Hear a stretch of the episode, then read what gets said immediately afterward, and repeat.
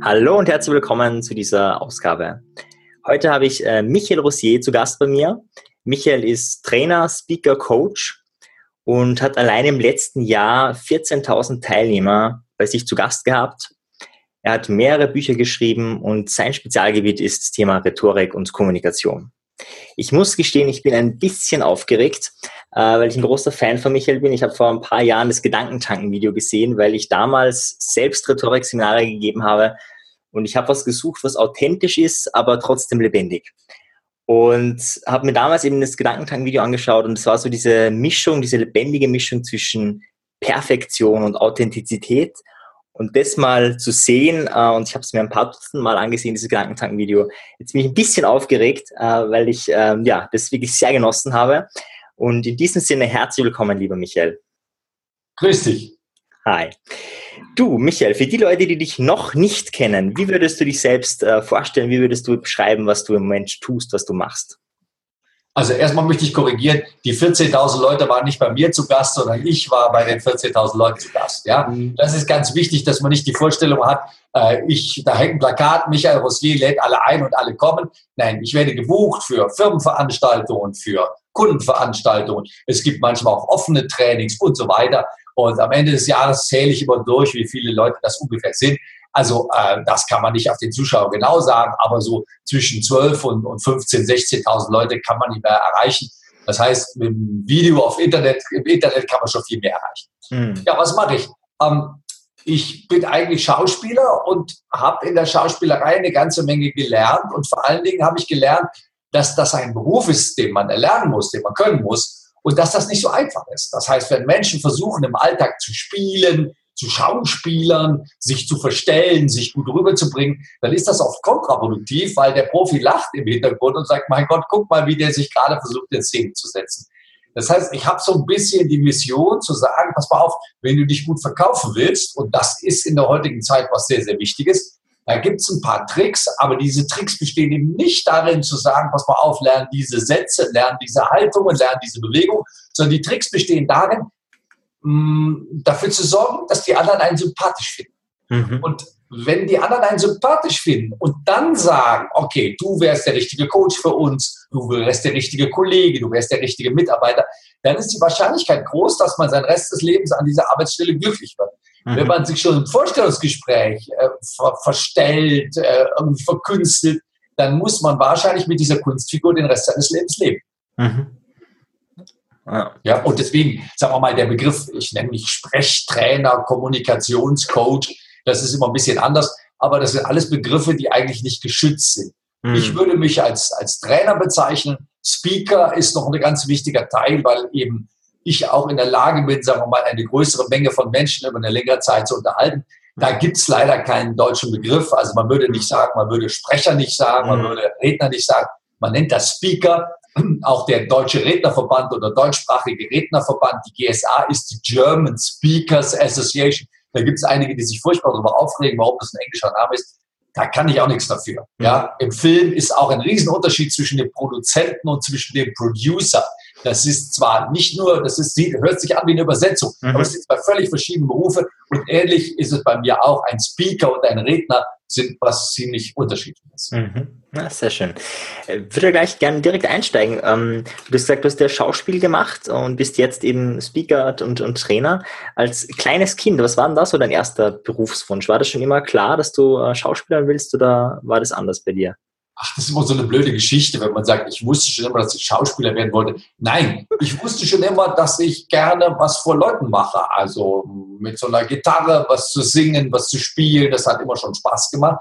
Und so, sagen wir, die Initialzündung war eigentlich so eine Schulaufführung, wo ich eine lustige Rolle gespielt habe. Und wenn du dann in der Aufführung der Schule in der Stadthalle in Viersen irgendwie, wenn der jeder darüber lacht, der da drin sitzt, und die Leute begegnen dir dann in der Fußgängerzone und lachen weiter, dann hast du irgendwie das Gefühl, das ist aber ein geiler Beruf. Also das könnte aber Spaß machen. Mhm. Und das war so irgendwas, wo ich dachte, das könnte was sein fürs ganze Leben. Außerdem habe ich gemerkt, dass ich Leute gut unterhalten kann. Also ich habe viel Jugendarbeit gemacht. Und da konnte es auch schon mal sein, dass 30 Leute um mich rumsitzen und ich habe erzählt und Witze gemacht und die haben mir zugehört. Also das war was, was mir ziemlich viel Spaß gemacht hat. Aber es gehört natürlich eine Menge Mut dazu, eines Tages zu sagen, ich will das zum Beruf machen. Mhm. Und damals wusste ich, dass es, wusste ich noch gar nicht, dass es den Beruf, den ich jetzt ausübe, dass es den gibt. Ja, ich wollte im Grunde genommen Kabarett machen. Ähm, ich mache jetzt Kabarett, aber ich werde ein bisschen besser bezahlt als ein Kabarettist, weil das könnte man Business-Kabarett nennen. Also mhm. ich stehe im Grunde auf der Bühne, unterhalte Menschen, aber ich mache keine blöden Witze, sondern ich unterhalte sie, indem ich versuche, ihnen etwas beizubringen, ihnen einen Mehrwert zu bringen, ihnen mhm. etwas zu zeigen, was sie vorher noch nicht wissen. Und das ist was anderes nochmal als ein Kabarettprogramm. Mhm. Ja? Und politisches Kabarett wäre auch eine Möglichkeit gewesen, aber ähm, ja, ich äh, hätte beinahe in der Lach- und Schießgesellschaft in München eine Regieassistenz bekommen, aber ein paar Monate vorher ist Sammy Drechsel gestorben und das wäre mein Kontakt dahin gewesen. Und dann hat das nicht sein sollen. Ähm, also so hat man in seinem Lebensweg auch so ein paar Stellschrauben, wo man manchmal ein bisschen Glück hatte, manchmal ein bisschen mehr manchmal ein bisschen weniger. Mhm. Ja, sehr schön. Weil du bist ja heute extrem erfolgreich. Du bist ja auch der, der Vizepräsident von der German Speaker Association, hast extrem viele äh, Vorträge im Jahr und ähm, der Weg dorthin so interessieren. Du hast schon begonnen, eben was dich als Kind begeistert hat. Aber was waren so deine ersten Schritte auf dem Weg dorthin, bevor du überhaupt wusstest, dass es diesen Beruf gibt? Was, was war dein Einstieg in die, in die Berufswelt? Also ich lebe in einer Familie, wo ich sehr viel Unterstützung bekommen habe. Das ist etwas, was tatsächlich sehr wichtig war. Stell dir das vor, du lebst in einer Kleinstadt am Niederrhein und kommst plötzlich auf die Idee, Schauspieler zu werden. Ja? Mhm. Da geht man zu seinem Deutschlehrer und sagt, ich möchte Schauspieler werden. Und dieser Deutschlehrer hat dann angefangen, die klassische Literatur mit mir durchzugehen und hat mir vorgeschlagen, Nathan den Weisen auswendig zu lernen, weil er so ein schöner Monolog ist. Dann ich, super Idee, lernst du Nathan den Weisen. Dann mhm. kommst du an die erste Vorsprechen. Früher gab es auch so Vorsprechen an Schauspielschulen und von der Bühnenkommission. Und dann spreche ich Nathan den Weisen vor und dann sagt er zu mir, Herr Rossi, können Sie mir mal sagen, warum Sie eine Rolle vorsprechen, wo man mindestens 70 sein muss und nicht eine Rolle, wo man 18 ist, wie Sie jetzt sind? Da sage ich, coole Idee, da wäre ich nicht drauf gekommen. Mhm. Also so blöd das heute klingt, mhm. auf die Idee wäre ich nicht gekommen, weil der Nathan hat einen schönen Monolog, den habe ich auswendig gelernt. Mhm. Das heißt, das Wissen meines Deutschlehrers um das, was ich brauche, war begrenzt. Und das hat meine Mutter irgendwann in die Hand genommen. Da gab es eine Schauspielerin, die hat gastiert in unserer Stadt mit einem, mit einem Bühnenprogramm. Und meine Frau hat, meine Mutter hat einfach die, die, die Darsteller, also den Pianisten und die Schauspielerin, einfach zu uns nach Hause eingeladen nach der Vorstellung. Und dann habe ich die Bekanntschaft von dieser Schauspielerin gemacht, die, Hilde, hieß Hilde Brüninghaus. Und wir haben uns angefreundet. Ich habe gesagt, dass ich Schauspieler werden will und ob sie mir nicht helfen könnte. Und sie hat gesagt, sie hilft mir. Und das war so der erste Schritt, dass mir jemand mal gezeigt hat, was ist denn überhaupt ein Monolog? Wie übt man sowas überhaupt? Mhm. Wie, wie kann man sowas vorsprechen? Und du brauchst so eine Hilfe. Du kannst nicht alleine losmarschieren. Und du brauchst auch ein paar Leute, die sagen, du, wir unterstützen dich. Blöde Idee. Mein Vater hat gesagt, ja, willst du nicht Zahnarzt werden? Da habe ich gesagt, Papa, ich kann doch nicht zwei Sachen gleichzeitig machen. Soll ich gleichzeitig eine Schauspielschule und Zahnarzt werden? Das ist ein bisschen schwer. Mhm. Ja, und dann gibt es Niederlagen, dann habe ich auf Schauspielschulen vorgesprochen, die wollten mich alle nicht. Und dann dachte ich, okay, studiere ich Theaterwissenschaft nee, nee, nee, doch wieder nicht Theaterwissenschaft. Also ich bin da schon dran geblieben und irgendwann hat mich dann eine Schauspielschule genommen. Und kannst dir vorstellen, wenn jemand dich plötzlich nimmt nach so vielen Fehlschlägen, dann stürzt du dich da mit Feuereifer rein und gibst alles. Ich wusste, das ist jetzt meine Chance, die ich kriege. Ich wusste, da muss ich mich jetzt einsetzen. Und da habe ich mich sofort reingeschmissen und ja, wenn man sich was mit voller Energie einspeist, dann hat das auch Ergebnisse. Und da habe ich unendlich viel gelernt und ich war der glücklichste Mensch der Welt, dass ich auf meiner Schauspielschule sein konnte. Mhm, sehr schön. Und wie lange hast du da, also wie lange hast du da gebraucht, diese, diese Niederschläge? Also was für einen Zeitrahmen reden wir da? Ähm äh, ja, also ich habe bestimmt zwei Jahre immer wieder vorgesprochen, wurde nicht genommen und, und dann war das, das Schlimmste war immer meinen Eltern zu sagen, dass ich wieder durchgefallen bin. Mhm. Ja, und dann habe ich zu meinen Eltern gesagt, ich brauche jetzt mal Urlaub, ich fahre ins Fichtelgebirge für 14 Tage. Das haben meine Eltern gesagt, ja, mach das mal, fahr mal ins Fichtelgebirge und entspann dich. Ich bin aber nicht ins Fichtelgebirge gefahren, ich bin nach München gefahren, wo ich an drei Schauspielschulen hintereinander vorsprechen hatte. Mhm. Ja? Da ich kein Geld hatte, bin ich mit meinem Auto nach München gefahren, habe die Nacht im Auto geschlafen, ja, weil ich das Hotel sparen wollte. Ähm, und bin dann am nächsten Morgen in die erste Schauspielschule rein. Das war die Schauspielschule Zerboni, da hatte ich um 11 Uhr Vorsprechen. Ja, und nach einer Stunde sagt die, Herr Rossier, das Problem, was wir haben, ist, dass Sie mir nicht glauben werden, dass wir Sie nehmen, weil Sie so oft durchgefallen sind, aber ich will Sie nehmen. Ich sage, Sie wollen mich nehmen, da fange ich morgen an. Zwei Tage später begann das Semester.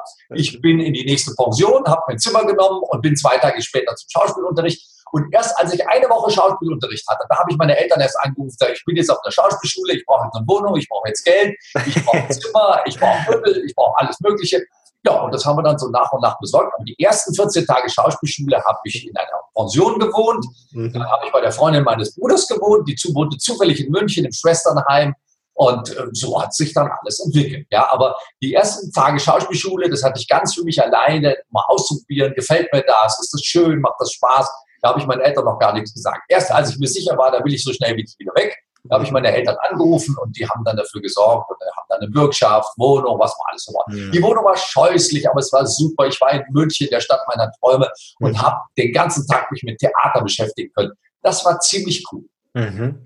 Wie, wie, haben die da reagiert, deine Eltern? Die wussten ja gar nicht, dass du, äh, dass du das gemacht hast. Waren die äh, surprised oder, oder wie, die waren surprised, aber sagen wir mal so, die wussten schon immer, dass ich einen eigenen Kopf habe und mein Vater hätte es lieber gesehen, dass ich was Vernünftiges mache. Mhm. Aber meine Mutter hat gesagt, mein Gott, wenn der Junge will, soll er das machen. Dazu muss man sagen, dass ich schon immer auch auf der Schule mein Geld selber verdient habe. Das mhm. heißt, ich bin nach der Schule mit meinem Motorroller zum nächsten Jahrmarkt und habe Lose verkauft. Immer wieder Anteil nehmen, immer Mitspieler sein. Also ich habe wirklich am Wochenende mir das Geld verdient. Und mhm. sagen wir mal so 13 Stunden am Sonntag Lose verkaufen auf dem Jahrmarkt, da musste schon, da musste schon durchhalten. Aber ich wollte Geld haben, ich wollte mein eigenes Benzin verdienen. Mein Vater hatte nicht so viel Geld. Ja, der hat mich unterstützt, wo er konnte, aber der hat jetzt nicht mit den Tausendern um mich geschmissen. Mein Auto musste ich mir selber bezahlen. Äh, das heißt, ich hatte einen kleinen Anschub in München, weil ich habe während meiner Schulzeit immer mal wieder Gold, Goldmünzen bekommen. Das hat man damals so gemacht, so zur Kommunion und zum Geburtstag. Das heißt, ich hatte ungefähr 2000 Mark Goldmünzen, die habe ich verkauft. Davon habe ich die ersten Wochen in München überlebt. Und dann habe ich mir Jobs gesucht. Das heißt, ich habe meiner Schauspiellehrerin gesagt, wenn sie irgendjemand braucht für irgendwas, dann sagt die, kannst du Buchführung? Da sage ich, ja, obwohl ich keine Ahnung von Buchführung hatte. Ich habe Buchführung gelernt und habe dann drei Jahre lang die Bücher für die Schauspielschule gemacht. Ja? Mhm. Und wenn meine, was weiß ich, meine Schauspiellehrerin, die hatte so, so ein Tischchen, die war mit, mit Perlen bestickt und das hatte sie mal mit Ajax gereinigt. Das heißt, die ganzen Perlen haben sich aufgelöst. Da haben sie gesagt, kannst du sowas machen? Ich sage, klar, keine Ahnung, wie das geht. Dann habe ich monatelang abends Perlen auf dieses Tischchen gestickt, habe die, Tische, hab die Stunden aufgeschrieben und habe das gemacht. Ich bin mit Hunden rausgegangen, ich habe Kinder bespaßt in den Pfingstferien. Ich habe Häuser von außen gestrichen mit einer langen Leiter, immer in so schmalen Streifen. Also ich habe alles gemacht, wofür man Geld kriegen kann, damit ich nur in dieser Stadt bleiben kann.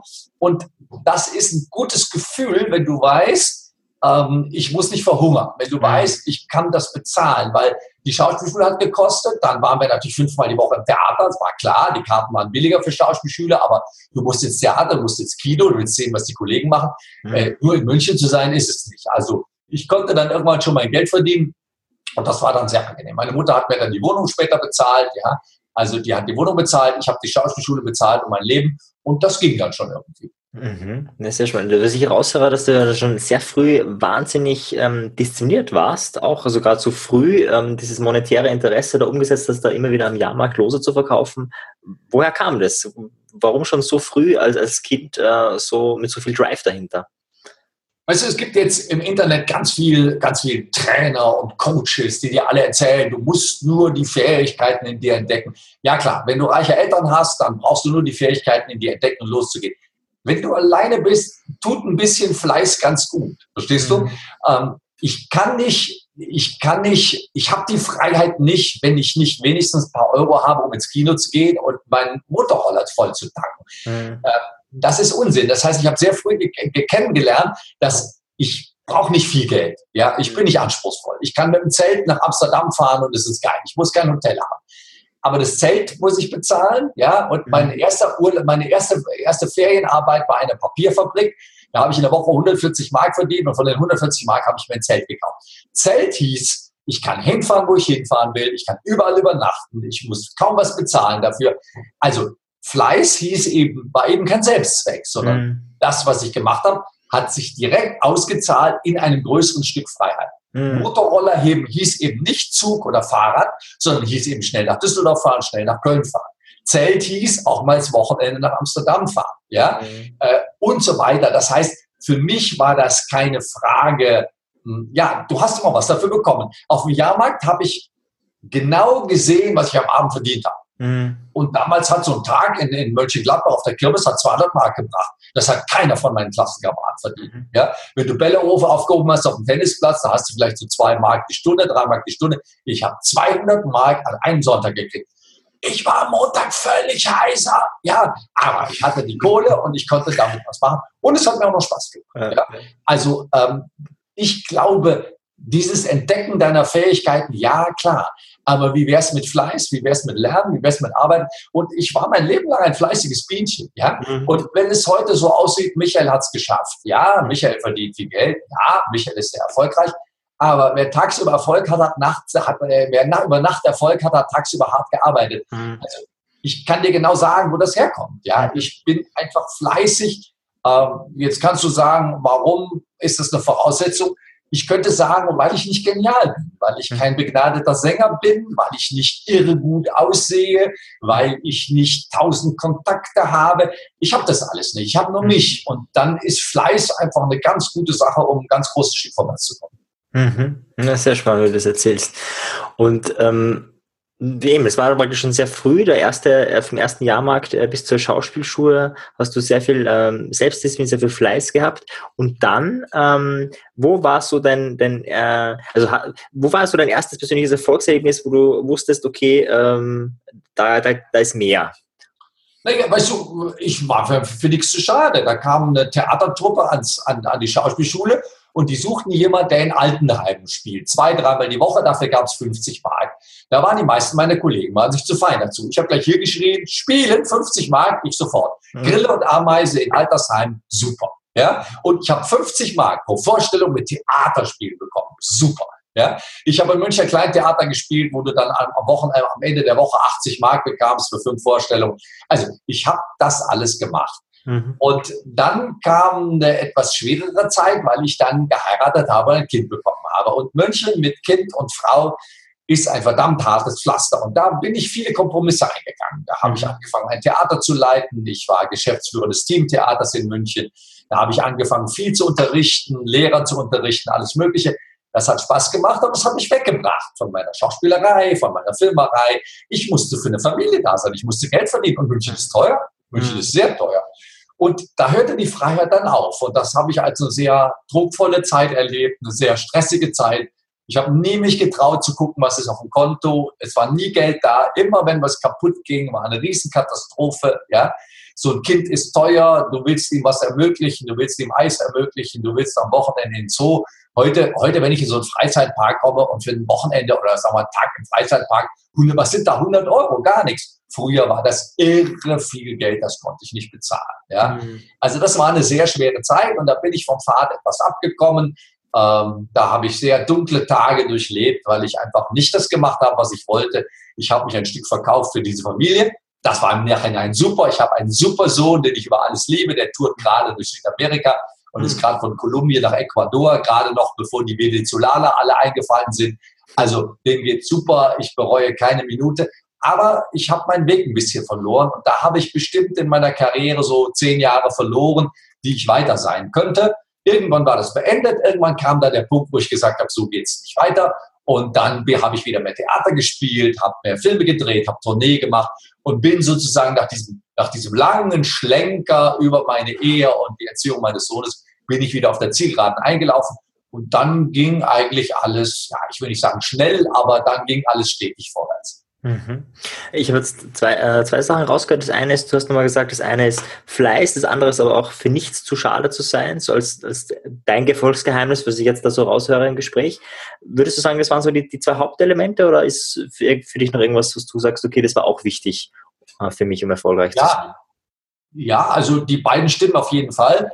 Äh, vielleicht noch ein dritter, ich bemühe mich, ein netter Mensch zu sein. Ähm, ich bin manchmal sehr wütend und ich schieße manchmal gegen Leute, wo es mir hinterher leid tut, weil, sagen wir mal, es gibt in dem Bereich so Rhetorik so viel Blödsinn. Es ist im Bereich Fernsehen so viel Blödsinn.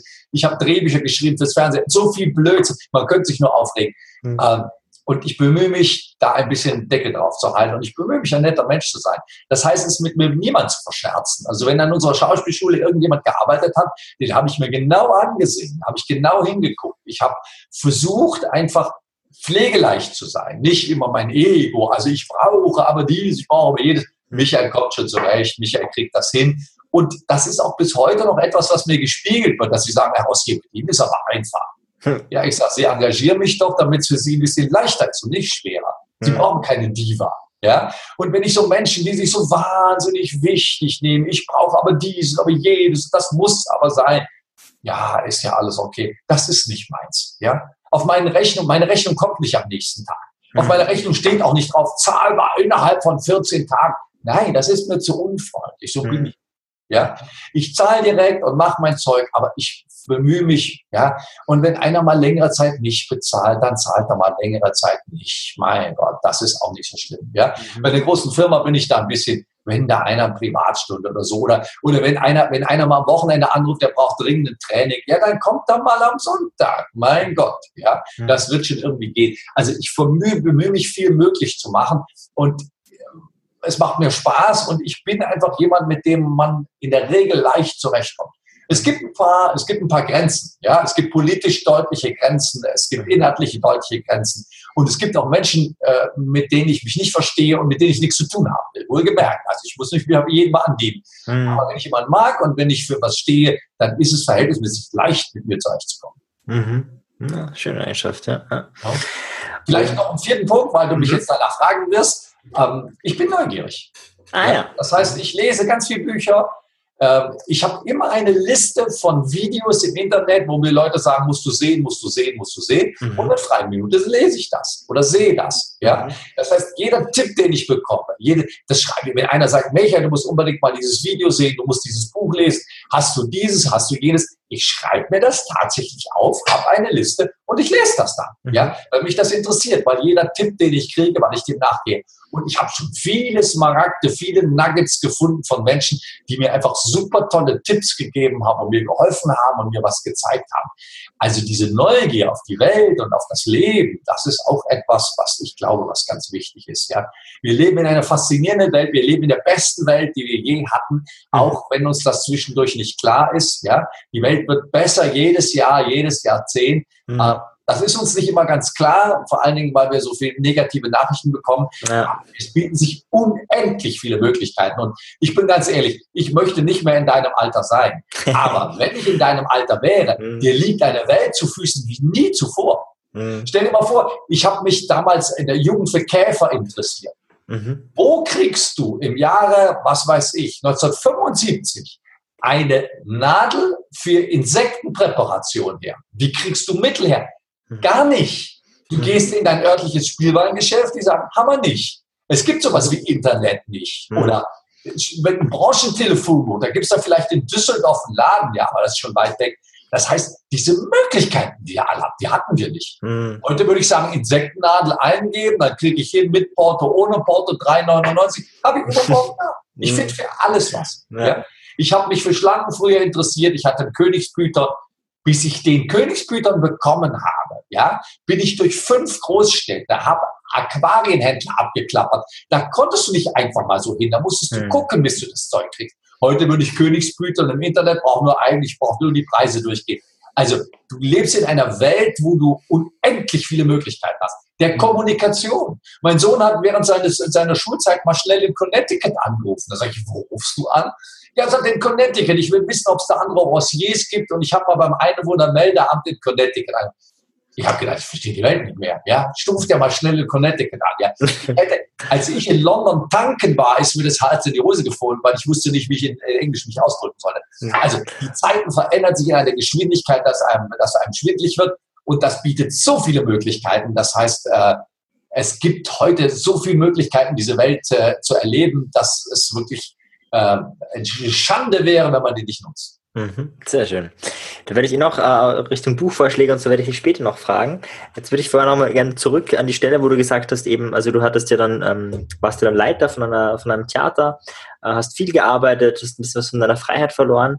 Und äh, wie, wie hat sich das dann aufgelöst? Also hätte auch sein können, dass du das restliche Leben äh, Theaterleiter bist, bist du aber nicht. Also warum, was du war da? Krank. Du wirst krank. Mhm. Du, deine Ehe geht in die Brüche.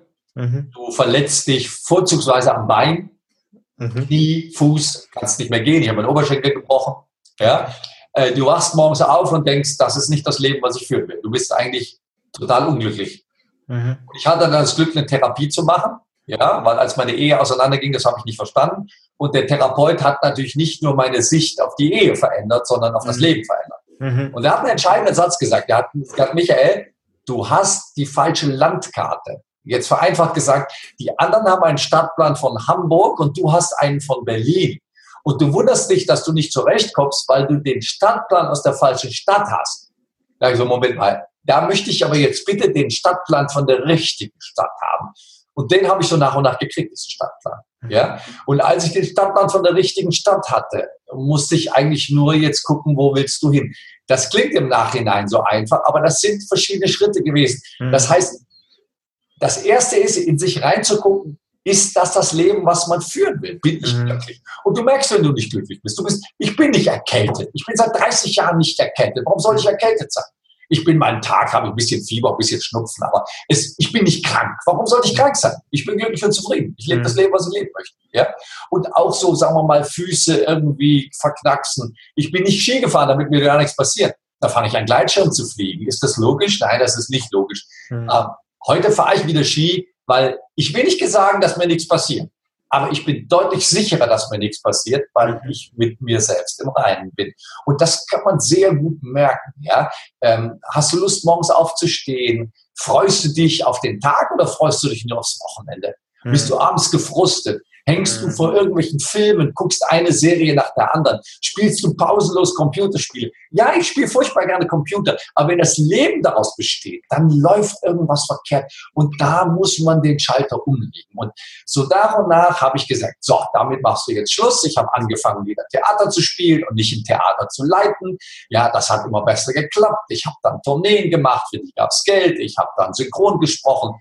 Ich habe angefangen, irgendwann Drehbücher zu schreiben. Das hat sich als keine gute Idee herausgestellt, weil diese Drehbuchredakteure beim Fernsehen, mit denen bin ich nicht zurechtgekommen. Also das war eine Sackgasse, aber schön ausprobiert. Dann habe ich irgendwann dieses Unterrichten, dieses Coachen, dieses Trainieren kennengelernt.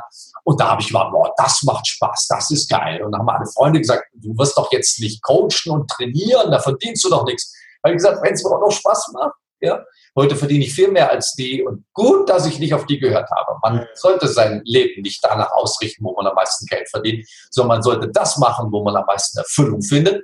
Das mit dem Geld kommt ganz von allein. Ja, das war nie Absicht, dass ich viel Geld verdiene, aber es hat sich jetzt so ergeben. Hm. So ist es. Sehr schön. Wow, wow. Ich würde dann nochmal gerne äh, genauer nachfragen. Also diese, ja, das ist doch, äh, ich sage jetzt mal life-changing Events, wenn, wenn, wenn so alles irgendwie den Bach runtergeht. Ähm, und für die Äußeren ist es ja oft sichtbarer als für einen selber. Selber merkt man es ja oft erst zu spät. Und du hast gesagt, der erste Schritt war für dich zu erkennen, äh, dass es eben jetzt nicht gut läuft, dass du es gern anders hättest.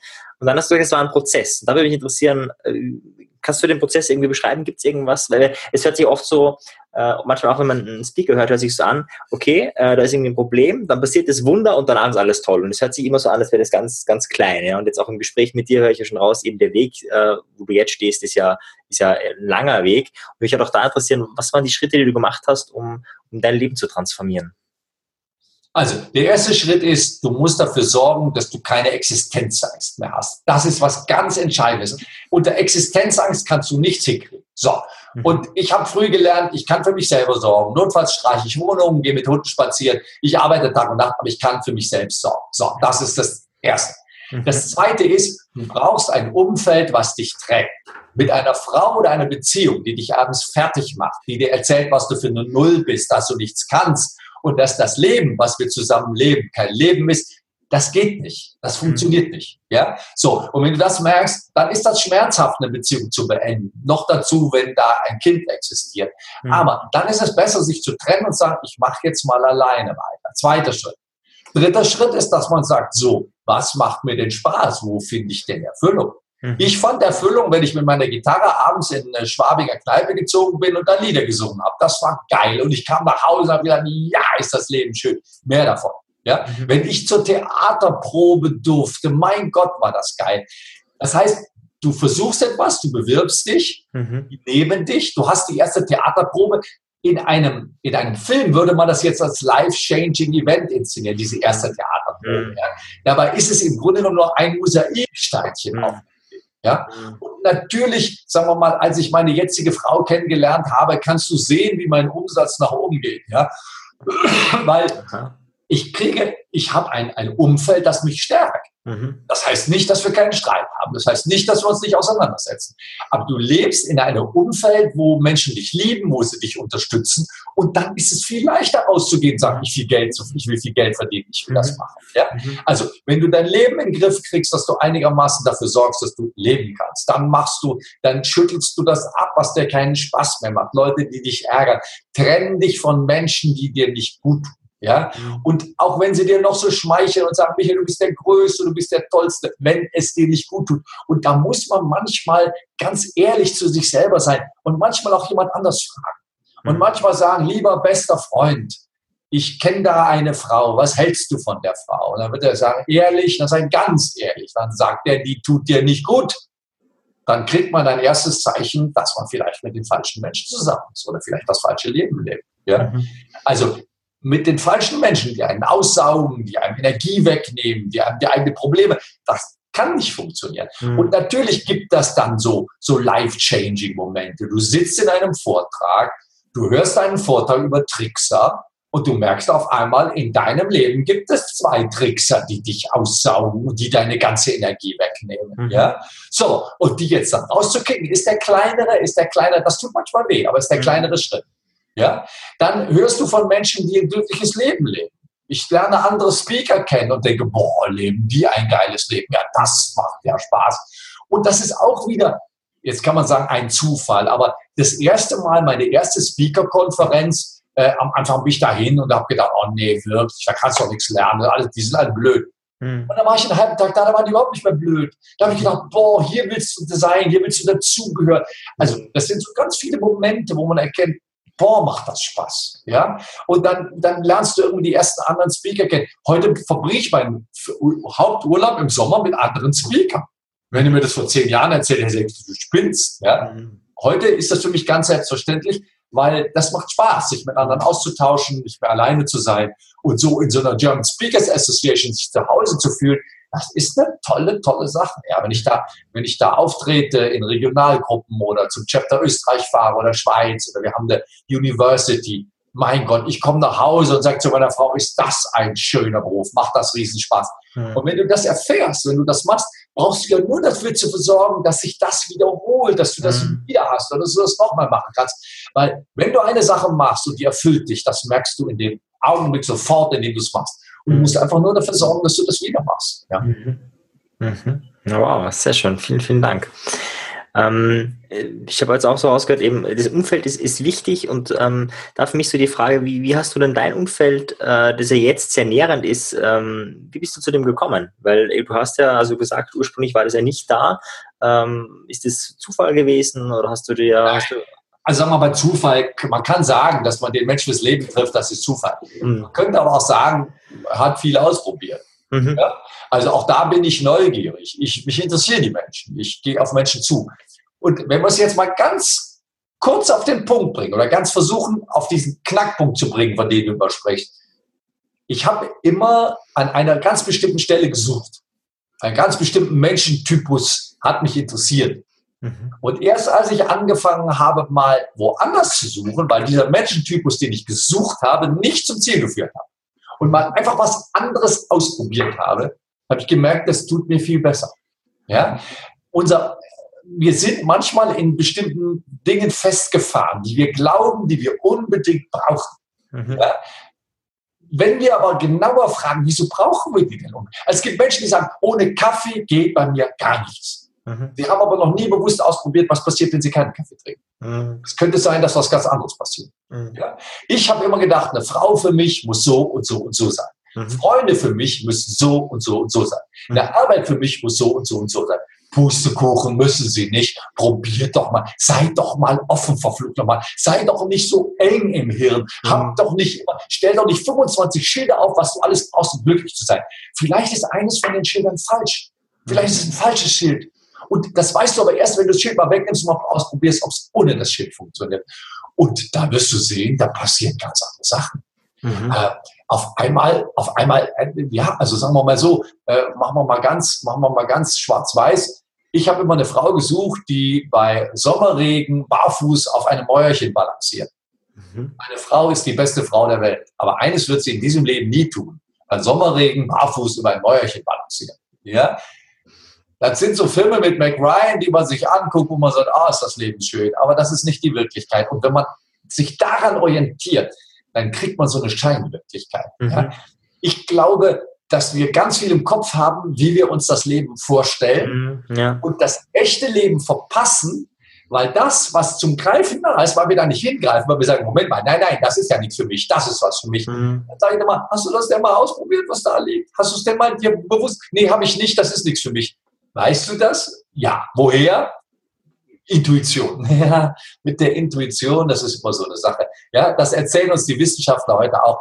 Dieser freie Wille ist ein Trugschluss. Ja, wenn wir uns jemand aussuchen, Frau, Mann, Mann, Frau, unser Vater spielt eine große Rolle, unsere Mutter spielt eine große Rolle, unsere Geschwister spielen, dass wir uns frei jemanden aussuchen. Pustekuchen. Das sagen die uns heute, stimmt überhaupt nicht. Ja, das sind Algorithmen, die uns zu irgendjemandem hinführen. Mhm. Und wenn man das so ein bisschen kapiert, dann ist das mit dem freien Willen so eine Sache. Und dann kann ich mich auch mal führen lassen an Stellen, wo ich freiwillig nicht hingekommen wäre. Vielleicht entdecke ich was, was mir viel besser tut, als das, was ich immer will. Ja? Mhm. Also wenn ich immer auf Partys gehe und immer die falschen Typen kennenlerne, die falschen Frauen kennenlerne, vielleicht gehe ich mal nicht mehr auf Partys, vielleicht gehe ich mal in die Oper, vielleicht gehe ich mal zu einer gedankentagen Rednernacht, vielleicht gehe ich mal woanders hin, weil da andere Leute rumlaufen, weil ich vielleicht jemand kennenlerne, der besser passt. Mhm. Ja? Wenn ich in meinem Beruf immer den Job wechsle, weil das nicht klappt, vielleicht ist das der falsche Beruf. Wenn ich immer in Riesenfirmen bin und das Gefühl habe, hier, wär, hier ist es nicht warm, vielleicht fange ich mal in einer kleinen Firma an. Wenn ich immer gedacht habe, mein Vater war selbstständig, meine Mutter selbstständig, muss ich auch selbstständig sein? Nee, vielleicht mache ich mal einen bezahlten Job, wo ich ein Monatsgehalt kriege. Vielleicht in einer modernen Firma, die irgendwie, irgendwie Scrum machen oder Agile oder was weiß ich. Ja? Mhm. Also vielleicht höre ich mal auf, schon die Schere im Kopf zu haben, nehme das alles mal weg und versuche, wenn ich nicht glücklich bin, wenn ich nicht zufrieden bin, einfach nochmal neu anzufangen. Mhm. Mhm. Also praktisch auch, wenn man gar nicht genau weiß, äh, was ist, einfach mal das Gegenteil ausprobieren, höre ich so raus. Ja, zum Beispiel. Ja. Also es gibt einen schönen Spruch von, von Reinhard Sprenger, der hat gesagt, äh, wenn man machen, was für einen Beruf sollst du denn ergreifen, wo sollst du denn hin? Und er sagt so schön, geh dahin, wo deine Sonne scheint wie von niemand anderem. Das klingt jetzt sehr esoterisch, aber ganz allgemein gesagt. Marian, gibt es irgendetwas, was du kannst, wie keiner in deiner Klasse? Das mhm. ist der erste Schritt. Mhm. Kannst du etwas, wo alle dich beneiden, also ja, Marian, du, für dich ist das leicht, für mich ist es schwer. So, jetzt ist das möglicherweise Witze erzählen. Jetzt weiß man noch nicht, wie man aus Witze erzählen, wie man damit Geld verdienen kann. Das ist aber erst der zweite Schritt. Erstmal muss man erkennen, ich kann da etwas, was die anderen nicht kennen. Mhm. Telefonieren fällt mir leicht mit Leuten in Kontakt kommen, fällt mir leicht. Reden fällt mir leicht. Zusammenhänge kennen, fällt mir leicht. Leute zusammenbringen, fällt mir leicht. Je genauer ich weiß, was ich kann, wo meine Sonne scheint wie die von niemand sonst. So, und wenn ich das jetzt klar kriege, dann könnte ich jetzt mit diesem Paket mal auf die Suche gehen, wo könnte man das denn gebrauchen? Ja, also man könnte zum Beispiel bei, bei LinkedIn, bei Instagram, wo man halt gerade ist, könnte man posten, das ist meine spezielle Fähigkeit. Gibt es jemand, der die braucht? Mhm. Das ist ja heute einfacher geworden. Und mhm. möglicherweise liest das irgendjemand und er sagt, mein Gott, so war ich auch, als ich 25 war. Geil, dem schicke ich mal eine Mail, weil wir suchen irgendwie so ein paar junge, innovative Typen. Ja?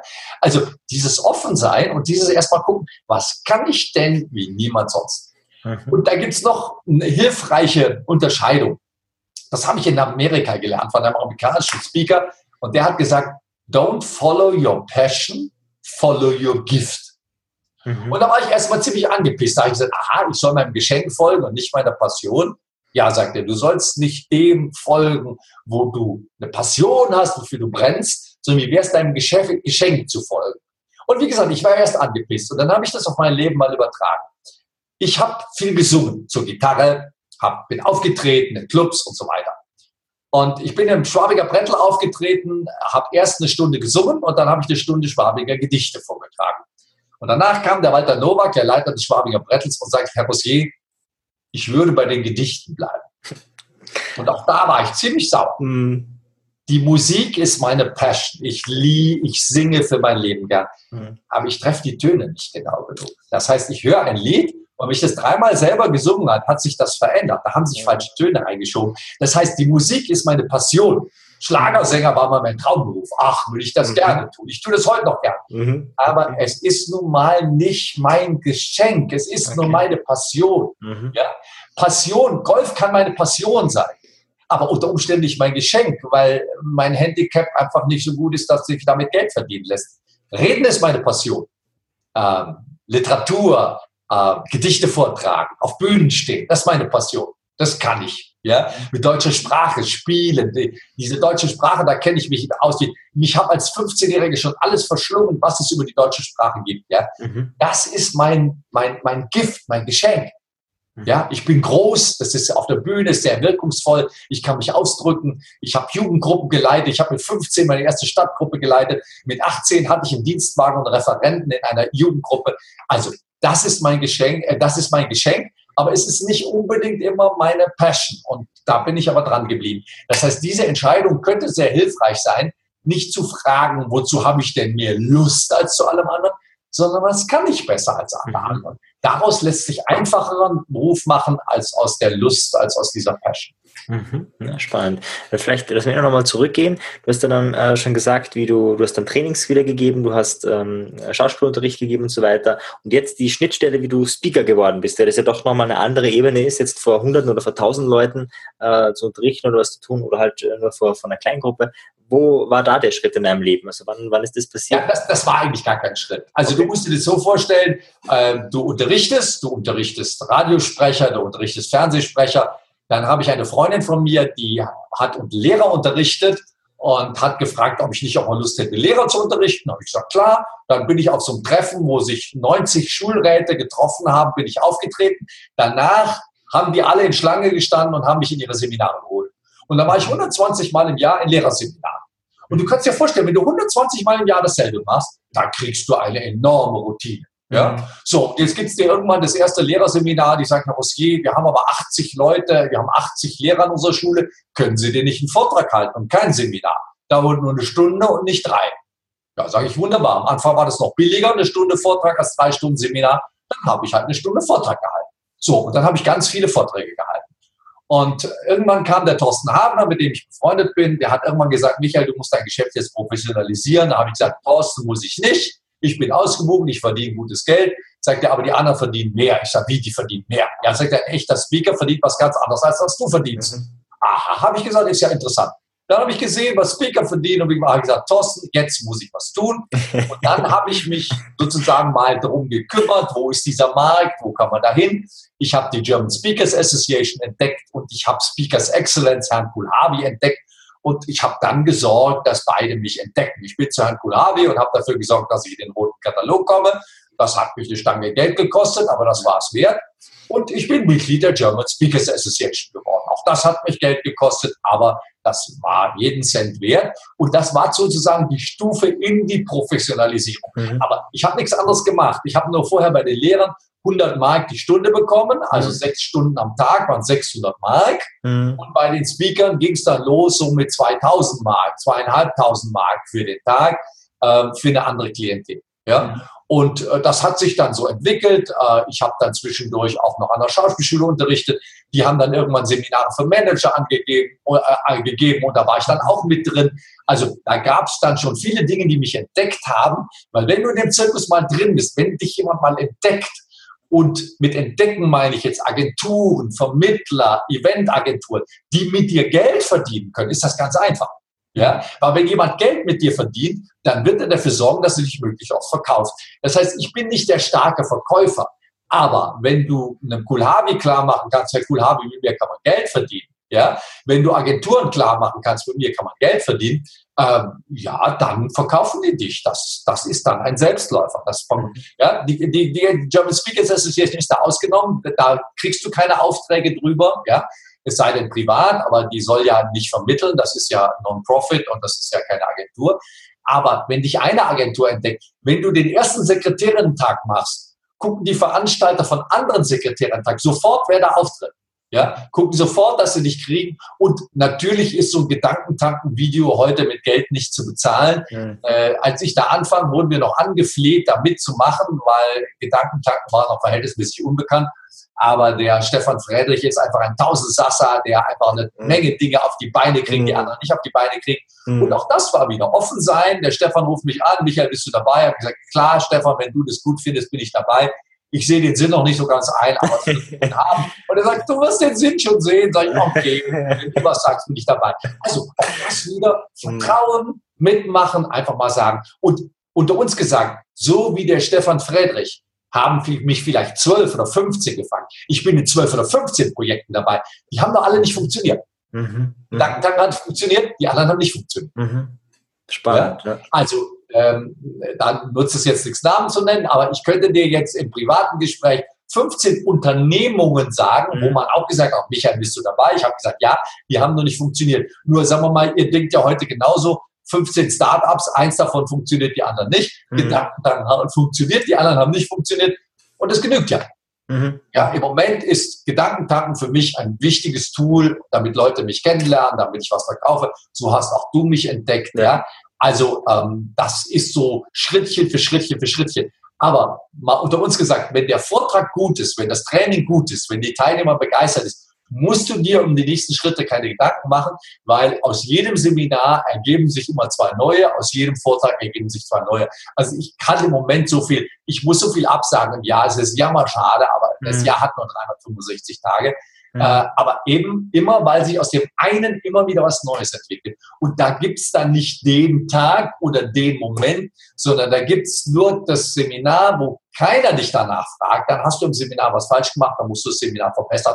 Also auch da bin ich fleißig. Das Seminar wird über 30 Jahre verbessert. Der Vortrag wird über 20 Jahre verbessert. Immer wieder überlegt, was kann man mhm. besser machen. Und der nächste Schritt ist jetzt ins Englische das zu machen. Das heißt, mhm. ich habe äh, Anfang Juni meine erste TED-Konferenz wo ich mal 20 englische Minuten machen will. Ich bin gehörig nervös, aber wenn du mich in zehn Jahren fragst, kann es sein, das war ein Riesenschritt nach vorne. Mhm. Es kann auch sein, dass ich sage, Marian, das war ein Versuch, das hat nicht geklappt. Mhm. Äh, ich versuche was anderes. Das weiß man vorher nicht. Mhm, schön. Deswegen heißt es Versuch. Ja, ja, sehr schön. Ich würde dir eh fragen, ähm, vielleicht auch für, für viele spannend, äh, weil es ja dann manchmal auch ein bisschen leicht aussieht auf der Bühne.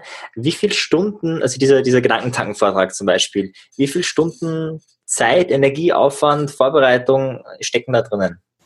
Ja, ich könnte jetzt sagen, mein ganzes Leben. Das ist sicher übertrieben. Aber ähm, es ging in der Schauspielschule schon los. Mhm. Nach der Rollenstunde bin ich zu meinem Lehrer gegangen und habe gesagt, Herr Schreiber, Warum muss ich das so betonen? Dann hat er gesagt, du machst das einfach und sagst das, machst das, was ich dir sage. Ich sage, Schreiber, damit möchte ich mich nicht zufrieden geben. Ich möchte wissen, warum soll ich das so betonen? Ich könnte das auch anders betonen. Und Sie sagen, ich soll es so betonen. Dann sagt der Schreiber, weil das eine komisch ist, das andere nicht. Habe ich gesagt, das müssen wir jetzt erklären. So, da habe ich schon nicht nur gelernt, wie man es macht, mhm. sondern auch die Theorie dahinter, das Prinzip. Mhm. So, und wenn du dir vorstellst, du lernst auf der Schauspielschule nicht nur die Dinge zu machen, sondern die Prinzipien dahinter. Da gibt es ganz viele Schauspieler, die gucken mich mit großen Augen an und sagen, dieses Prinzip kannte ich gar nicht. Wahnsinn. Wie machst du das denn? So. Und jetzt ist ganz einfach, wenn dich jemand fragt, was zu inszenieren, dann wendest du diese Prinzipien an. Mhm. Und deine Inszenierung ist komischer als die andere. Das heißt, da geht schon los mit dem Wissenssammeln. Mhm. Und das Video, was du gesehen hast, das sind Sachen, die habe ich 25 Jahre vorher erkannt, 20 Jahre vorher, 15 Jahre vorher, 10 Jahre vorher, vorher. Und wenn ich das Video heute sehe, merke ich schon, dass das Video ein bisschen älter ist, weil drei, vier Erkenntnisse von letzter Woche, letztem Monat, letztem Jahr sind da gar nicht drin. Mhm. Ja? Weil ich entwickle ständig weiter. Wenn ich einen schlechten Vortrag sehe, dann überlege ich mir als erstes, wieso ist dieser Vortrag jetzt schlecht? Dieser Vortrag ist richtig schlecht. Mhm. Warum? Und du ahnst, das habe ich inzwischen ziemlich schnell gesehen, warum das schlecht ist, warum das nicht funktioniert. Und das dann wieder in eine Regel zu fassen, in einen Tipp zu fassen, das ist eine Fleißarbeit. Das heißt, ich habe immer eine Datei mit neuen Erkenntnissen, neuen Tipps. Das heißt, es gibt nicht eine, man kann sich nicht zu Hause hinsetzen und etwas vorbereiten. Mhm. Ja? Du kannst sagen, pass mal auf, ich recherchiere ein oder zwei Jahre, ich schätze mal zwei Jahre Recherche und aus der Recherche mache ich einen Vortrag. Das kannst du tun. Mhm. Du kannst morgen überlegen, was weiß ich, was sind die häufigsten Gründe, warum sich Menschen streiten. Mhm. Und du verbringst damit zwei Jahre. Du liest alle Bücher über Streit, du machst eine Umfrage im Internet, warum streitet ihr euch, was sind die wichtigsten Streitgründe, machst eine Umfrage und aus dem, was du da rauskriegst, kannst du dann in zwei Jahren einen Vortrag entwickeln. Und das ist ein geiler Vortrag. Warum streiten wir uns und wie wir es vielleicht verbessern können? Und dann sagst du in dem Vortrag, habe ich zehn Bücher gelesen über Streit. Ich sage euch, welches Buch sich lohnt, wie man Streit abstellen kann. Da wird jeder sagen, also Mario, das wird mich interessieren. Also zwei Jahre Recherche und Vortrag. Bei mir war das ein bisschen anders. Das heißt, ich hatte ja nie vor, einen Vortrag zu halten. Ich hatte ja immer vor, zu unterrichten, Seminare zu geben. Ähm, und dann ist das schrittweise so entstanden. Aber die Leute, die, die Leute, die mich fragen, wie mache ich es denn? Ich würde sagen, recherchiere zwei Jahre, mach ein Buch draus und zu dem Buch machst du dann den Vortrag. Mhm. Ob du das Buch wirklich rausbringst oder nur für dich zusammenstellst, das ist noch eine zweite Frage. Aber zwei Jahre Recherche und die Recherche dann zusammenfassen und einem potenziellen Kunden vermitteln, pass mal auf, ich habe zwei Jahre recherchiert. Interessiert dich das Ergebnis von zwei Jahren? Mhm. Sagt er, ja, wenn du zwei Jahre über Management, über Leadership, über Konflikt, über Rhetorik, das würde mich schon interessieren, weil du sparst mir ja zwei Lebensjahre. Richtig, ich spare dir zwei Lebensjahre. Magst du diese Ersparnis haben oder nicht? Und wenn der jetzt sagt, ja, die mache ich in sparen, dann kannst du sagen, das könnte dir 1000 Euro wert sein, 2000 Euro, 3000 Euro, 4000 Euro, immer. Mhm. Wow, ja, cool. Cool. Also das ist aufgeschrieben, der Tipp. Also das ist auf jeden Fall sehr spannend. Ja, weißt du, du kannst zu jedem Thema, Mhm. Der Markus Laug spricht zu den 100-Jährigen. Super Vortrag. Man hat die ganzen 100-Jährigen auf der Welt mhm, besucht. Die Blue Zones. Mhm. Ja, super. Ja, ja. Ja, Oder, die, oder die Leute, die nach Glück suchen überall. Ja? Oder Management-Training. Oder die 100 wichtigsten Management-Bücher lesen und darüber einen Vortrag geben. Mhm. Ja? Also all das kann ja, kann ja ziemlich toll, das kann ja ziemlich erhellend sein. Ja? Mhm. Das ist ja überhaupt kein Problem. Äh, oder jetzt sagen wir mal Scrum oder Agile, das ist alles so neu. Wenn mhm. du das jetzt zusammenfasst und wenn du da auftrittst, wenn du das richtig gut machst, mit richtig guten Beispielen, dann bist du in einem sehr neuen Gebiet, wo du mhm. ziemlich schnell nach vorne kommen kannst und anderen was erklären kannst. Und am schönsten wäre es jetzt noch, du würdest in so einer Firma arbeiten oder hättest mit so einer Firma zu tun und könntest die Praxisbeispiele liefern. Das wäre richtig cool. Mhm. Wow, wow, wow. Dankeschön. Ich habe ähm, vorher noch äh, aufgeschrieben, Thorsten Habern hat dich zu, zu ähm, German Speaker Association gebracht und so weiter. Äh, und es war dann auch wahrscheinlich einer derjenigen, derjenigen, die du angezogen hast, wo du gesagt hast, hey, okay, äh, manche Menschen sind ein tolles Umfeld, manche nicht. Wie, wie habt ihr euch da kennengelernt? Weil er war ja dann, weiß ich, war, war er dann schon Speaker oder, oder wie ist das zustande gekommen, dass du der, da... Der Thorsten, der Thorsten hat eine Fernsehshow gehabt. Mhm. Und in der Fernsehshow waren ein paar Dinge, wo der Sender noch nicht so ganz einverstanden war. Ja, also ähm, das hat ein bisschen nach Zaubern ausgesehen und ich habe für diese Filmproduktion viel gecoacht. Ich habe Kandidaten gecoacht, ich habe Moderatoren gecoacht. Und dann kamen die eines Tages und sagten, würdest du mit einem Mentalmagier arbeiten? Ich sage, ich arbeite mit jedem. Der heißt Thorsten Habner, da ich keine Ahnung. Ja? Mhm. Und der Thorsten war richtig angefressen, dass er jetzt mit jemand arbeiten sollte. Der Coach ja selber, was soll der mit so einem Typen? Ja? Wir haben uns zusammen in einen Raum gesperrt und die, die Atmosphäre war mit frostig noch nett beschrieben. Ja? So, und ich habe ihm erklärt, dass ich ihm nichts will. Ich habe hab ein bisschen seine Sachen ange und da haben wir uns angefreundet. Und da habe ich gemerkt, was das für ein toller Typ ist, was der drauf hat. Seitdem bewundere ich ihn sehr. Und er hat von mir einiges gelernt, weil er hat eben diese Schauspielausbildung nicht. Er hat diese Schauspieltraining nicht.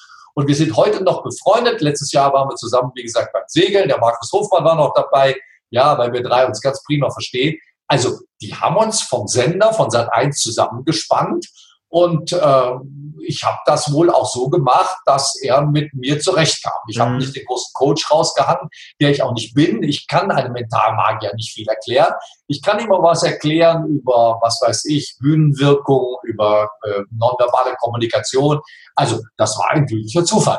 Und ich habe in meinem Laufe meiner Karriere viele bekannte Moderatoren oder, oder Speaker kennengelernt. Zu den wenigsten habe ich aber ein persönliches Verhältnis entwickelt. Ja, weil es gibt einige, die sind dann eine Zeit lang als begeistert, es gibt einige, sind überhaupt nicht begeistert. Also ich könnte dir ein paar Fernsehmoderatoren denken, die mögen mich gar nicht. Wenn die meinen Namen hören, dann, uh, ja, äh, weil wir eben es nicht geschafft haben. Du kriegst es nicht immer hin. Aber das muss das Ziel sein. Und es gibt einige, die mir sehr viel zu verdanken haben und mit denen ich viel zusammengearbeitet habe. Also das hält sich so die Waage. Und der Thorsten Haber war einer der glücklichen Zufälle, dass mich das wahnsinnig interessiert hat, was der macht. Ich bin total begeistert. Ich bin mhm. auch gleichzeitig ein Fan. Mhm. Aber gerade weil ich Fan bin, habe ich eben noch so ein paar Kleinigkeiten gesehen, die man verbessern kann. Heute kann er von mir nichts mehr lernen, ja. Mhm. Aber damals in den Anfängen haben wir uns sehr ausgetauscht und das war, glaube ich, befruchtend für uns beide. Mhm. Oh, sehr schön. Cool. Ja, jetzt würde ich nochmal, wir haben eh schon einige, einiges, äh, einige Stolpersteine von dir besprochen, aber mich würde interessieren, äh, gibt es irgendwie so einen der größten Stolpersteine, wo du sagst, okay, der war es wirklich, die hat mir die, die, die größte Lernerkenntnis in meinem Leben gebracht? Du, das Leben besteht jeden Tag, besteht das aus Lernen. Ja, also ähm, mir ist zum Beispiel heute sehr unsympathisch, wenn jemand auf andere schimpft. Mhm.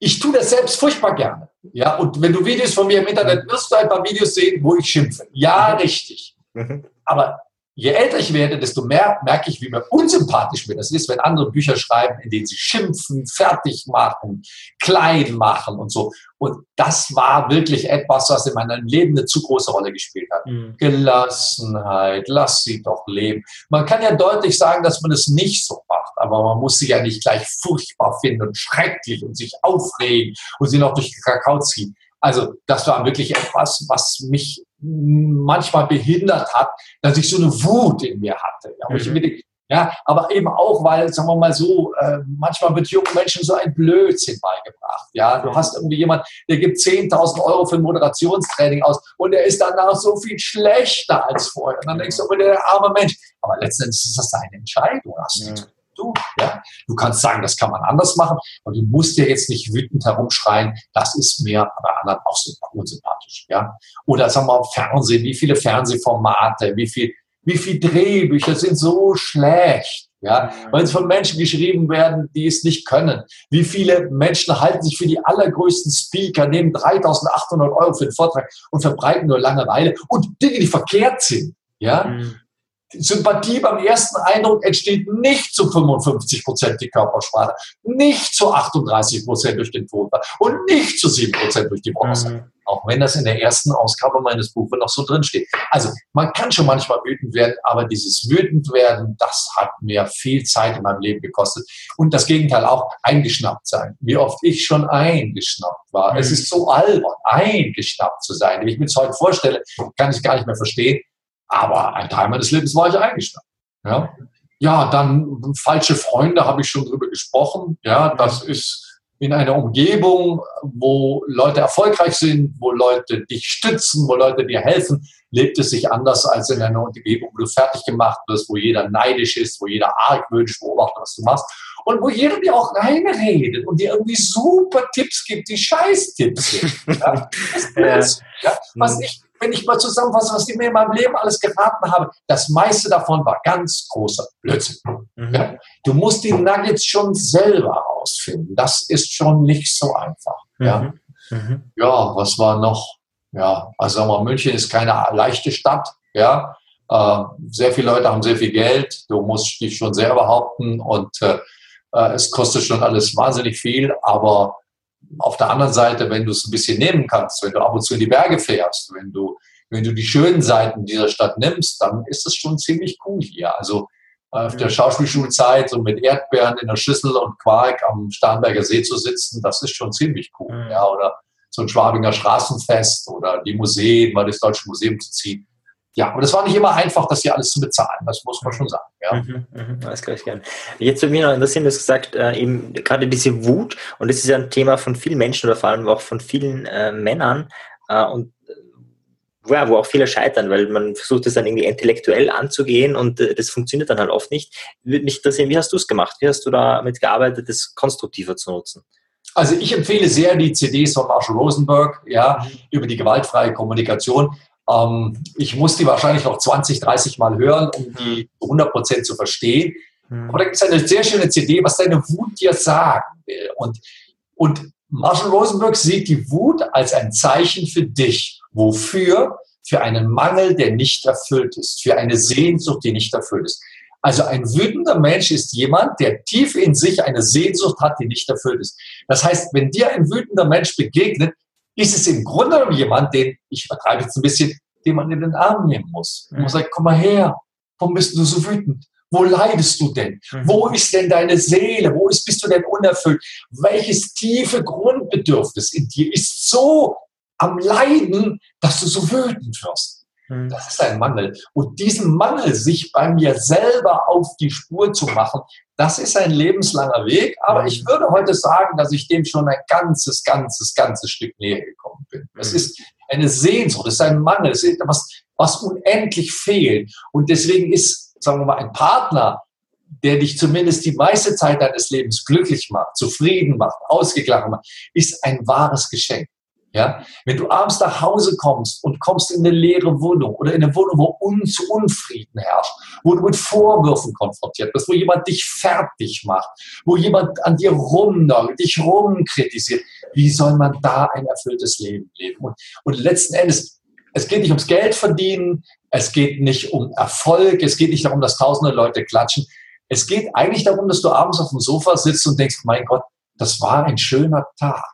Und das hat eben sehr viel damit zu tun, wie du dir das machst. Ja? Mhm. Äh, natürlich ist, wenn du auf den See blickst, ist es ein bisschen schöner, als wenn du in, auf ein Mietshaus blickst. Aber vielleicht blickst du auf ein Bild eines lieben Menschen, vielleicht isst du Trüffelschokolade, oder was weiß ich, mein Lieblingsgericht ist Buchweizenklößchen mit Gorgonzola-Soße. Ah, okay. Verstehst du, wenn du dich darüber freuen kannst? Oder du hörst abends einen schönen TED-Com. Äh, ich gebe es auch zu, manchmal höre ich meine eigenen Podcasts. Ja, äh, ja du bist so müde und du sitzt ja. im Zug und denkst, ach, da ist der Michael Rosier, da höre ich da rein. Da sitze ich schmunzelnd im Zug und denke, mein Gott, ist das Leben schön.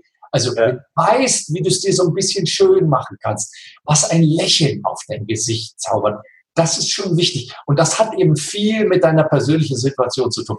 Und dann kann sich eine Wut innerhalb von Sekunden in ein Lächeln verwandeln und du kannst gar nicht mehr begreifen, warum die Wut da war.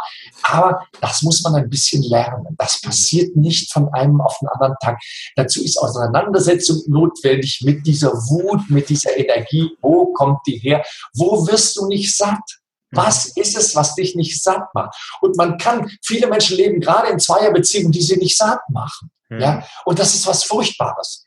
Wenn du nach dem Sex mehr Lust auf weiteren Sex hast, anstatt befriedigt zu sein, dann stimmt was nicht. Da mhm. ist was nicht in Ordnung. Ja? Wenn du nach einem Abend zu zweit auf dem Sofa sehnsüchtiger bist als vorher, dann stimmt da was nicht. Mhm. Ja? Und wenn jede kleine Begegnung mit einem fremden Menschen dich völlig aus deinem Leben reißt, dann stimmt mit deinem Leben was nicht. Ja? Das heißt, wenn so viel Sehnsucht da ist, wenn so viel Unerfülltes da ist, dann ist irgendetwas noch nicht in Ordnung. Und dann ist das vielleicht ein Zeichen oder könnte das sein, ein Zeichen, auf die Reise zu gehen.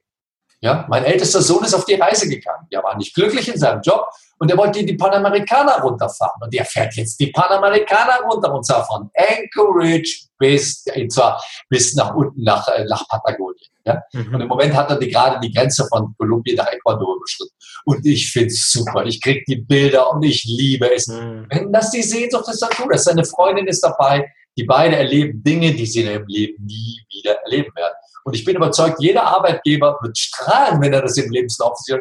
Ihr seid die Panamerikaner. Ja, ich glaube, dass das eine Möglichkeit ist, nochmal noch mal einen anderen Zugang auch zu dem zu kriegen, was man macht. Und wer weiß, was er macht, wenn er zurückkommt. Ja, meine Unterstützung hat er, egal was er macht. Ich glaube, dass er ein Stück klarer sieht, wie das Leben funktioniert und was man vom Leben vielleicht erwarten kann. Mhm. Cool. Kurze Zwischenfrage für die, die neugierig geworden sind. Wie heißt dein Podcast?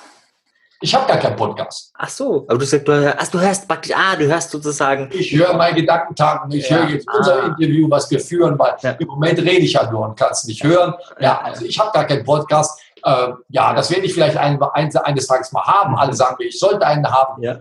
Aber du, ich bin 210 Tage im Jahr gebucht und äh, ich weiß im Moment ehrlich gesagt nicht, wann ich den Podcast machen soll. Und äh, irgendwann werde ich die Zeit dazu haben und dann habe ich auch Lust und dann passt es rein. Im Moment mhm. passt es nicht so ganz rein. Mich würde mehr so Videopodcasts interessieren. Da habe ich jetzt mal ein paar Probe produziert. Aber wann die sozusagen auf den Markt kommen, weiß ich noch nicht, weil ich bin nicht so gut mit dem allen einstellen und online und Ding. Ja, ich, ich lebe damit und ich kann es auch immer besser.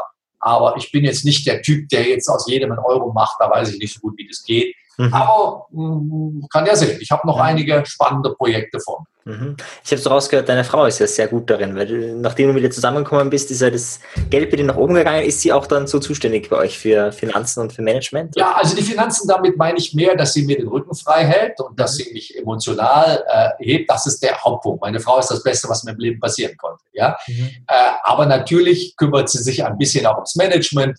Äh, sie verkauft mich nicht, aber sie managt meinen Terminplan. Sie passt auf, dass ich nicht zu viel arbeite. Sie passt auf, dass ich nicht abends einen Vortrag noch in Freiburg habe und am nächsten Morgen um neun in Bremen sein muss. Ja.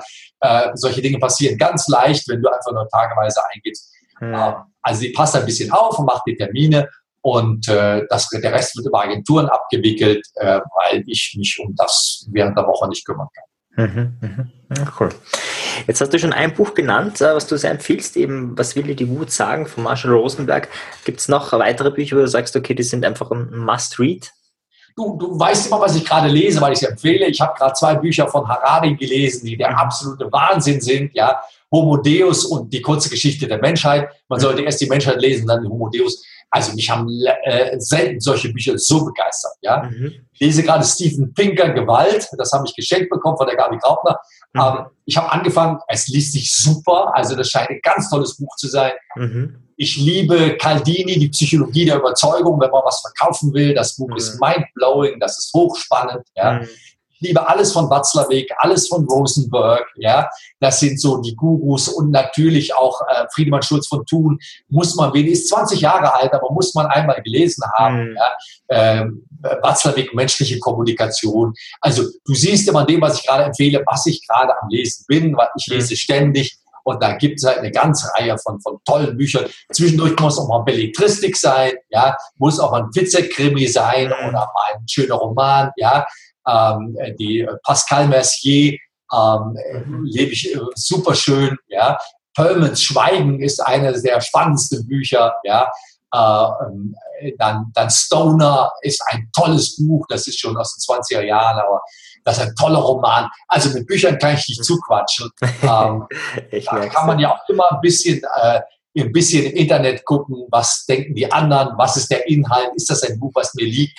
Und das macht mich ein bisschen mutiger, auch mal Bücher auszuprobieren, die ein bisschen neben der Kappe liegen, weil ich traue mich inzwischen ein bisschen zu lesen in Bewertungen von Büchern. Was meinen die und könnte das was für mich sein oder nicht?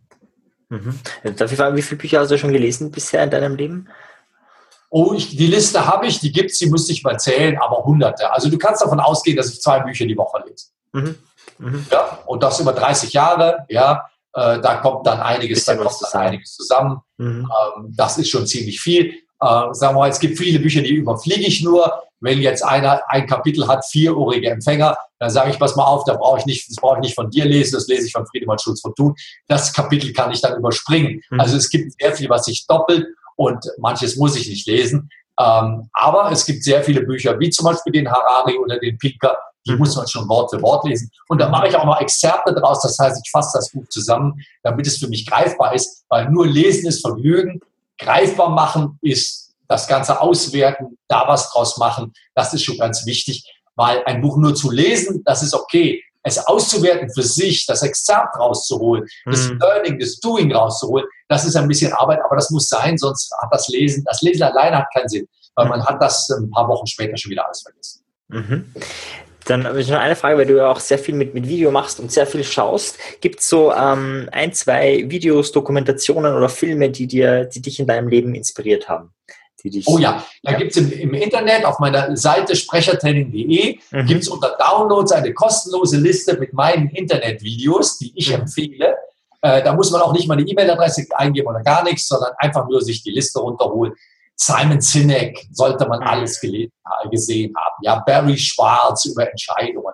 Es gibt so verrückte Menschen, einen, der versucht, 15 Minuten lang die Luft anzuhalten, ja, mhm. oder einer, der versucht, 20 Minuten am Nordpol zu spielen, zu schwimmen. Das sind alles so Dinge, wo ich denke, seid ihr denn wahnsinnig geworden? Und wenn die da interessant davon erzählen, dann macht das einen Riesenspaß. Ja? Mhm. Ich bin ganz oft bei TEDCom. Also wenn bei TEDCom ein Video vier, fünf Millionen Menschen gesehen haben, dann ist das ein Video, was man gucken sollte. Ja? Mhm. Und es gibt einen Storytelling Club in New York, der heißt die Motte, The Moth.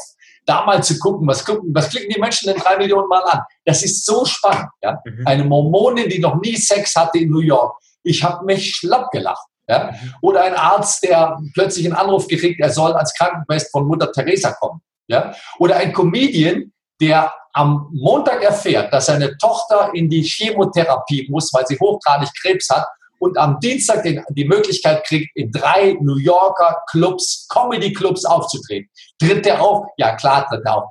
Da schießen dir die Tränen durchs Gesicht, wenn der davon erzählt. Das kann man sich gar nicht vorstellen.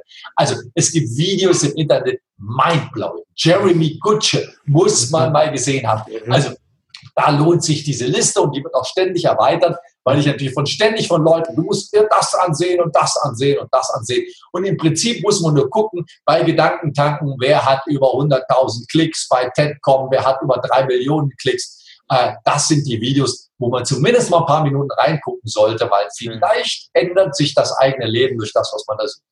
Mhm. Super. Jetzt komme ich zu den äh, letzten Fragen. Und zwar, wenn du dein Leben betrachtest, was war der beste Ratschlag, den du bekommen hast?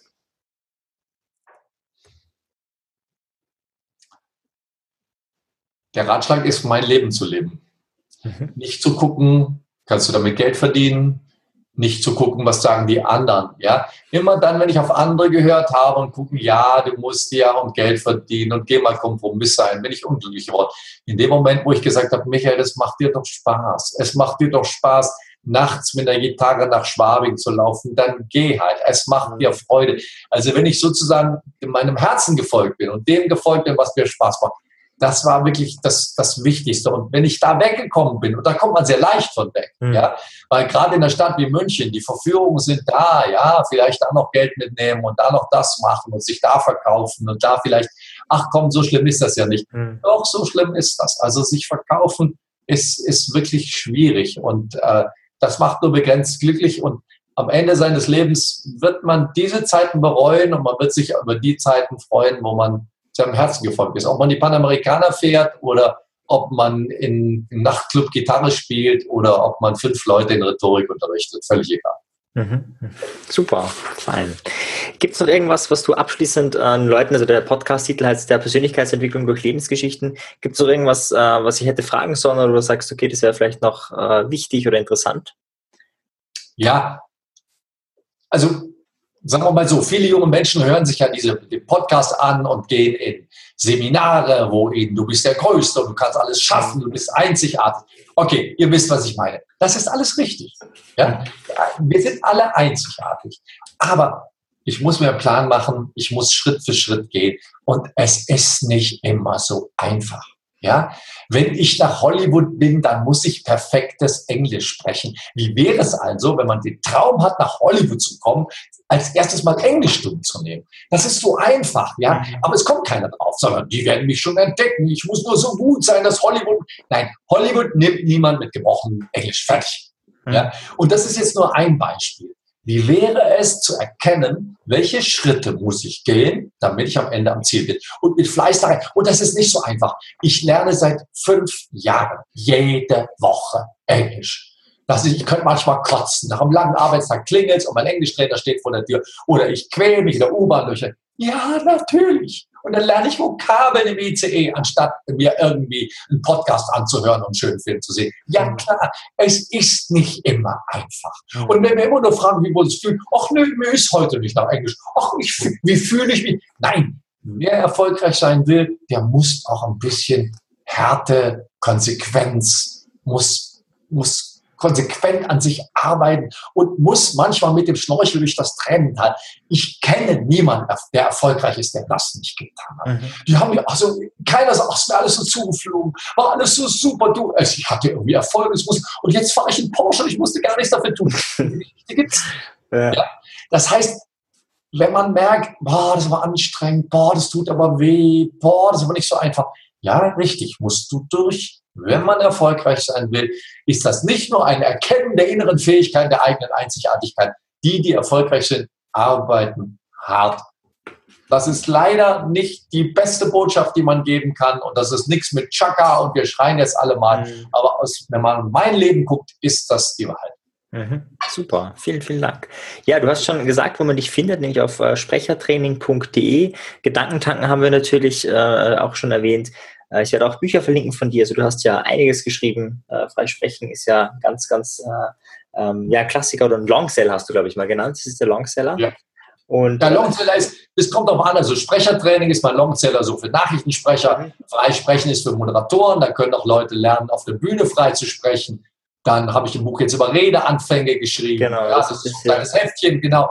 also es gibt immer was Neues. Das nächste wird über Humor sein. Gerade ist erschienen über Diskutieren, wie ich bessere Diskussionen führe, also wie ich mhm. besser mit Menschen sprechen kann.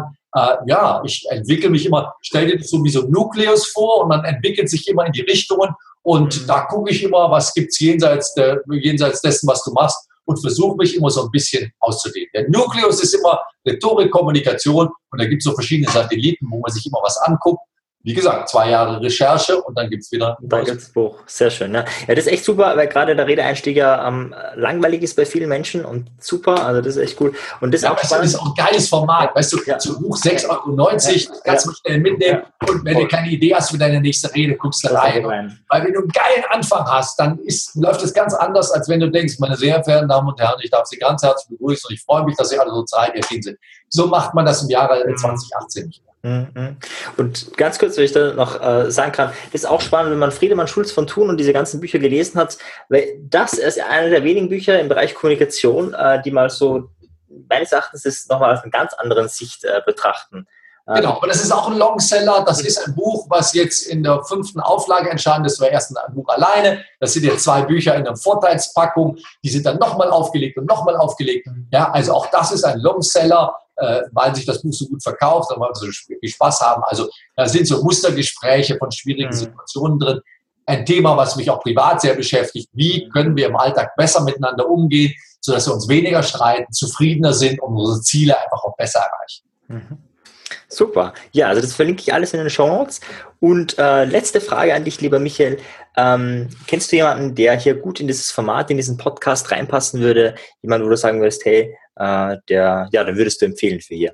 Du, also äh, Markus Hofmann und, äh, und Thorsten Habler habe ich schon genannt. Mhm. Aber im Grunde genommen, wenn du, das, wenn du das Inhaltsverzeichnis von der German Speakers Association durchgehst, da gibt es ganz viele. Ja? Da gibt es den Roman Scheliger über Humor, ja? da gibt es Susanne Krieger-Langer, die sich mit den Tricksern beschäftigt. Da gibt's ganz, gibt's auch viele junge, ja, da gibt's den Markus Lauk mit seinen, äh, mit seinen 100-Jährigen. Also da gibt's mhm. ganz viele hochspannende Vorträge und da kommen auch immer wieder neue dazu, wo ich sage, wow, die Stefanie Voss mit, mit ihrem, auch dieser sehr interessanter Gesprächspartner, ja. Also da entdecke ich immer wieder neu und bin ganz überrascht. Ja, Antje Heimsö zum Beispiel ist ein, hat einen tollen Vortrag gehalten jetzt auf der nächsten Convention.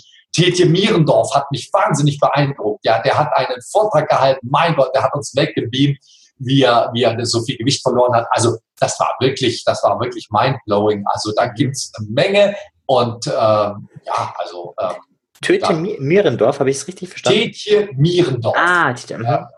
Mhm. Genau. Der hat auch, der ist auch bei Gedanken dabei. Ganz netter Typ. Der, mhm. der hat in meiner Fernsehserie gehabt, auf Sat 1 und dann gibt es jetzt noch eine blinde Speakerin und den Namen habe ich natürlich jetzt nicht. Blinde war, Speakerin, wow. Ja, die war große Klasse, ganz große Klasse. Ja, ähm, ja okay. der Name fällt mir jetzt nicht ein, dazu sind es einfach zu viele. Das, das kannst du vielleicht, also wenn es dir noch einfällt, auch gerne. Anke heißt sie Anke. Ah, okay. Ähm, die ist noch nicht bei Gedankentanken.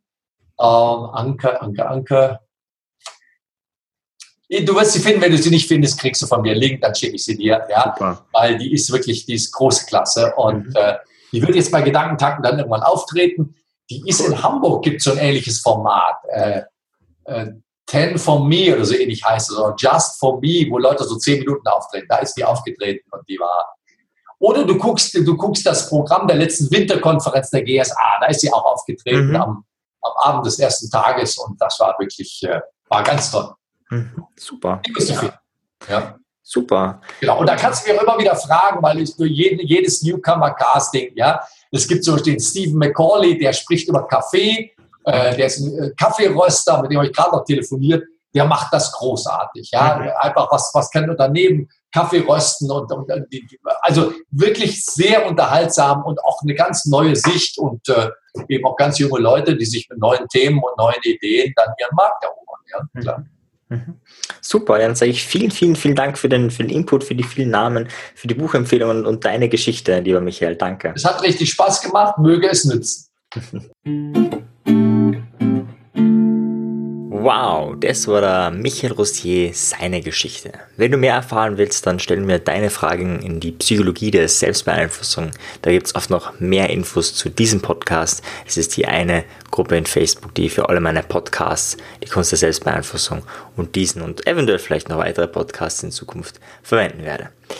Ja, wenn du das Ganze unterstützen möchtest, wenn dir die Geschichte gefallen hat, wenn du das fein findest, dass das alles kostenfrei zur Verfügung steht, dann kannst du mich gerne unterstützen, indem du auf iTunes eine Bewertung abgibst, indem du abonnierst, indem du natürlich die Folgen hörst. Das zeigt eben iTunes und den anderen Hostern und Streamern, dass das ein spannendes Thema ist, dass das ein interessantes Thema ist und dass das Menschen sehen wollen. Also ich freue mich über deine Empfehlung, wo immer du sie auch gibst. Bis bald, bis zum nächsten Mal. Ciao dir.